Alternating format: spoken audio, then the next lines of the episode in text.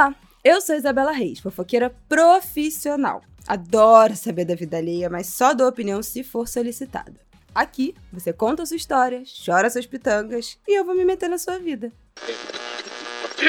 o Ministério da Saúde Mental adverte: não sou profissional de saúde. Sou apenas uma fofoqueira na missão de ajudar nas suas questões e te incentivar a procurar ajuda especializada. Eu tava aqui quieta, mas já que você quis meus pitacos, toma aí então os conselhos que você pediu. Oi, gente! Bem-vindos ao primeiro episódio do Conselhos que você pediu. Pra quem não sabe, esse podcast surgiu a partir lá de uma caixinha de perguntas do meu Instagram, que eu faço no meu Instagram, que é o Bela Reis. Aproveita e me segue lá se você ainda não segue. De vez em quando, eu abro uma caixinha de perguntas de conselhos e as minhas seguidoras, maioria mulheres, me mandam histórias, causos, problemas, e aí eu respondo dando um conselho. É, essa caixinha começou a fazer muito sucesso, assim, acho que a galera gosta das respostas, eu gosto de responder. Acabo respondendo algumas coisas de forma bem séria, outras de forma mais bem-humorada. É, e aí os prints rolam pelos stories, pelo Twitter. E aí eu resolvi fazer dessa caixinha um podcast, mais um, né? Tô com poucos podcasts, mas resolvi fazer mais um podcast esse meu sozinha, gravando sozinha em casa, no meu tempo. Eu vou editar esse podcast sozinha, então vocês me perdoem qualquer, qualquer questão de edição, mas eu tô editando sozinha para manter um. É um podcast quase artesanal. Para eu me divertir mesmo fazendo sozinha. Eu adoro é, esse formato de podcast de uma pessoa só falando. Já queria ter um podcast assim há algum tempo. E acho que nossa caixinha de conselhos vai ser bem frutífera nesse sentido.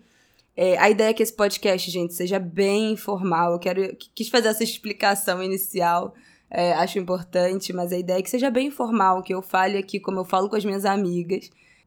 É claro que eu tenho uma limitação, né, óbvio, do que eu posso falar, do que eu posso aconselhar. Eu não sou uma profissional de saúde, não sou psicóloga, não sou psicanalista, não sou psiquiatra, não sou nada.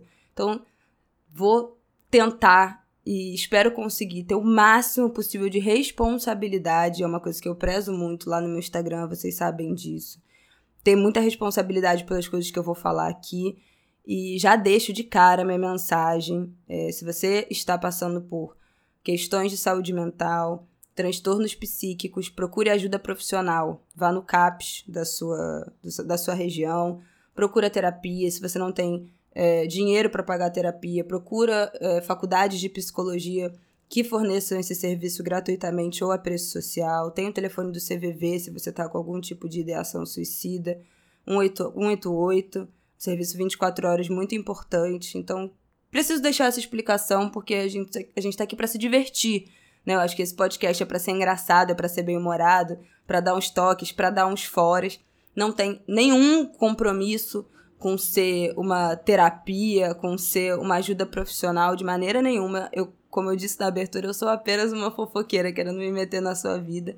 E é pro clima ser esse mesmo. Bom, isso dito, vocês vão me encontrar em todos os agregadores aos domingos. Sim, esse podcast vai ao ar aos domingos, porque eu, como ouvinte de podcast, sinto muita falta que não sai podcast fim de semana e domingo é um dia que eu fico assim à deriva, sem um podcast pra ouvir. Então, quis botar esse podcast no domingo. Então, todo domingo a gente se encontra nos agregadores. E, para mandar o seu caso, é só me escrever lá no e-mail conselhos que você pediu, gmail.com. Tudo por extenso. Não é VC, é conselhos que você pediu. Arroba gmail.com, que eu vou ler e quem sabe sua história não vem parar aqui no podcast para a gente conversar e, quem sabe, ajudar mais outras pessoas que estejam passando por isso. Me escreve lá. Quanto mais detalhe você der, melhor. Então, não tenho medo de detalhar. Tira um tempo, reescreve, lê de novo manda bem detalhadinho para a gente conseguir pegar o máximo de nuances possíveis dos problemas. Então, vamos lá, vamos lá começar, vamos lá. Vamos lá, Maria, o que você me conta nesse domingo? Oi, Bela. Acho que você é a pessoa certa para me dar um conselho. Tô me envolvendo cada vez mais numa situação e não consigo ter coragem de tomar uma atitude. Tenho 24 anos e namoro há quase 5. No início, nosso relacionamento era ótimo para nós dois, muito amor e paixão. Mas com o passar do tempo, principalmente nos últimos meses, eu tenho sentido vontade de voltar a viver uma juventude solteira e acabei cansando do relacionamento. Sei que o ideal é terminar e que estar em uma relação sem querer estar faz mal para mim e para ele, mesmo que ele não saiba. Porém, ele tem ansiedade, depressão, etc. E eu ajudei ele a passar por essas barras no período mais difícil. O que fez com que ele me valorizasse muito e tenha depositado muito da responsabilidade da felicidade dele em mim. Tenho tentado me afastar, mas ele não percebe que não estou mais feliz com a relação. Tanto tempo de relacionamento e as promessas de amor para sempre do início do namoro fazem eu sentir que estou casada e que terminar com uma pessoa que ainda me ama muito seria um divórcio terrível. KKKKK. Não tenho coragem de magoar ele. Queria dicas de como começar a abordar esse assunto, como dizer que não estou mais feliz no relacionamento sem machucar muito ele. Tá foda! Você é uma deusa bela, amo te acompanhar. Beijo para você, seu bebê lindo e seu maridão. Ai, obrigada pelos beijos e pelos elogios. Menina, sabe o que eu acho? Que você tá se achando, né, amiga? Ô, amiga, olha só. Quem foi que disse que, primeiro, ele não sabe que você não está querendo estar nessa relação? Quem é que disse que ele não percebeu? Quem é que disse que ele ainda está depositando muito da responsabilidade da felicidade dele em você? Quem é que disse que ele tá feliz ainda nesse relacionamento? Quem é que disse que ele não percebe que você não está mais feliz nesse relacionamento? Eu acho que assim, você está se baseando, talvez, num outro momento da relação, que ele estava mais fragilizado, que ele estava com a saúde mental mais debilitada, que ele realmente precisava se agarrar em alguma coisa para conseguir passar por esse momento, para conseguir ter alguma felicidade. E aí faz todo sentido ele ter é, depositado muito dessa força dele em você. Faz muito sentido ele ter precisado muito é, relacionar a felicidade dele com você. Mas, se você diz que esse momento mais difícil passou e que ele está se tratando dessa ansiedade, dessa depressão, e especialmente que ele faz terapia, talvez ele esteja lendo muito bem a situação e também não queira tocar no assunto. Talvez, não estou dizendo que ele quer terminar. Ah, talvez ele queira terminar também. Talvez não, talvez sim, e ele não, tá, não esteja sabendo falar, assim como você.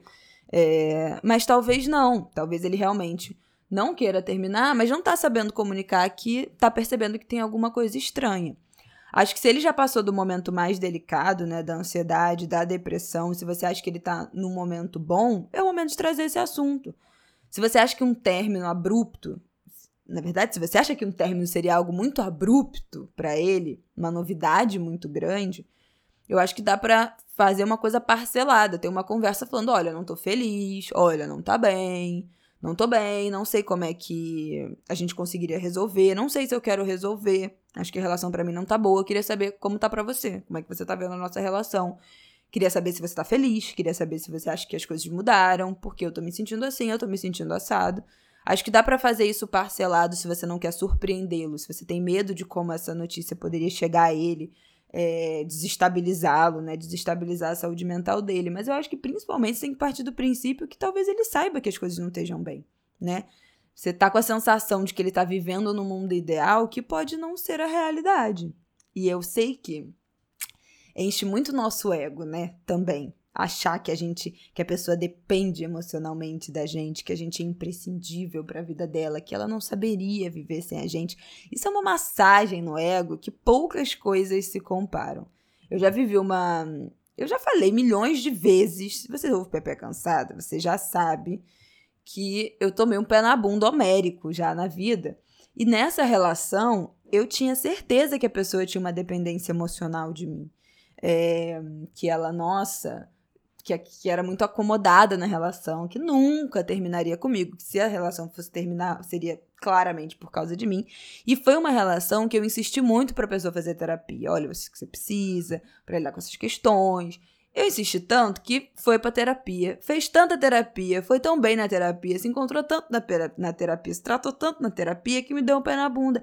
E eu fiquei absolutamente passada, surpresa, chocada. Eu nunca poderia imaginar que, que essa pessoa teria a, a, a, cor, não é coragem, mas assim, o ímpeto, a, a, a independência emocional de realmente terminar comigo e não olhar para trás em nenhum momento. Nenhum momento. Foi assim. Foi um pé na bunda sem a menor chance de nada. E eu fiquei à deriva, assim, foi a minha sensação. Eu fui muito surpreendida. Muito surpreendida. Não tô dizendo para você que ele vai te dar um pé na bunda. Mas, às vezes, a gente coloca um momento da pessoa, um comportamento que a pessoa tinha como padrão dela, né? Uma dependência de algum momento, é, como um padrão eterno, e as pessoas mudam, gata. Ao mesmo tempo que você mudou, que você tá vendo que essa relação não funciona mais para você, essa pessoa também pode ter mudado e ela pode não ter mais essa dependência emocional, ela pode não estar mais depositando tanto da felicidade dela em você. E nesse caso em que você quer terminar, descobrir isso vai ser uma ótima surpresa, né?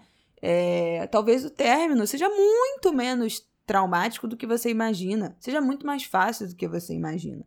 Mas eu acho que, primeiro, tem que passar por uma conversa, claro, e segundo, tem que passar por um processo seu de descer do salto. Talvez a gente tenha a mania, já falei isso lá no Instagram, a gente tenha a mania de se achar muito mais importante do que a gente é. E às vezes a gente não é tão importante assim, tá?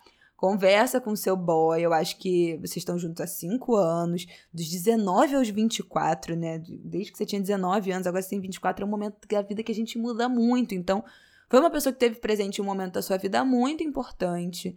É, pelo que você diz, vocês tiveram uma ótima relação, vocês são muito parceiros.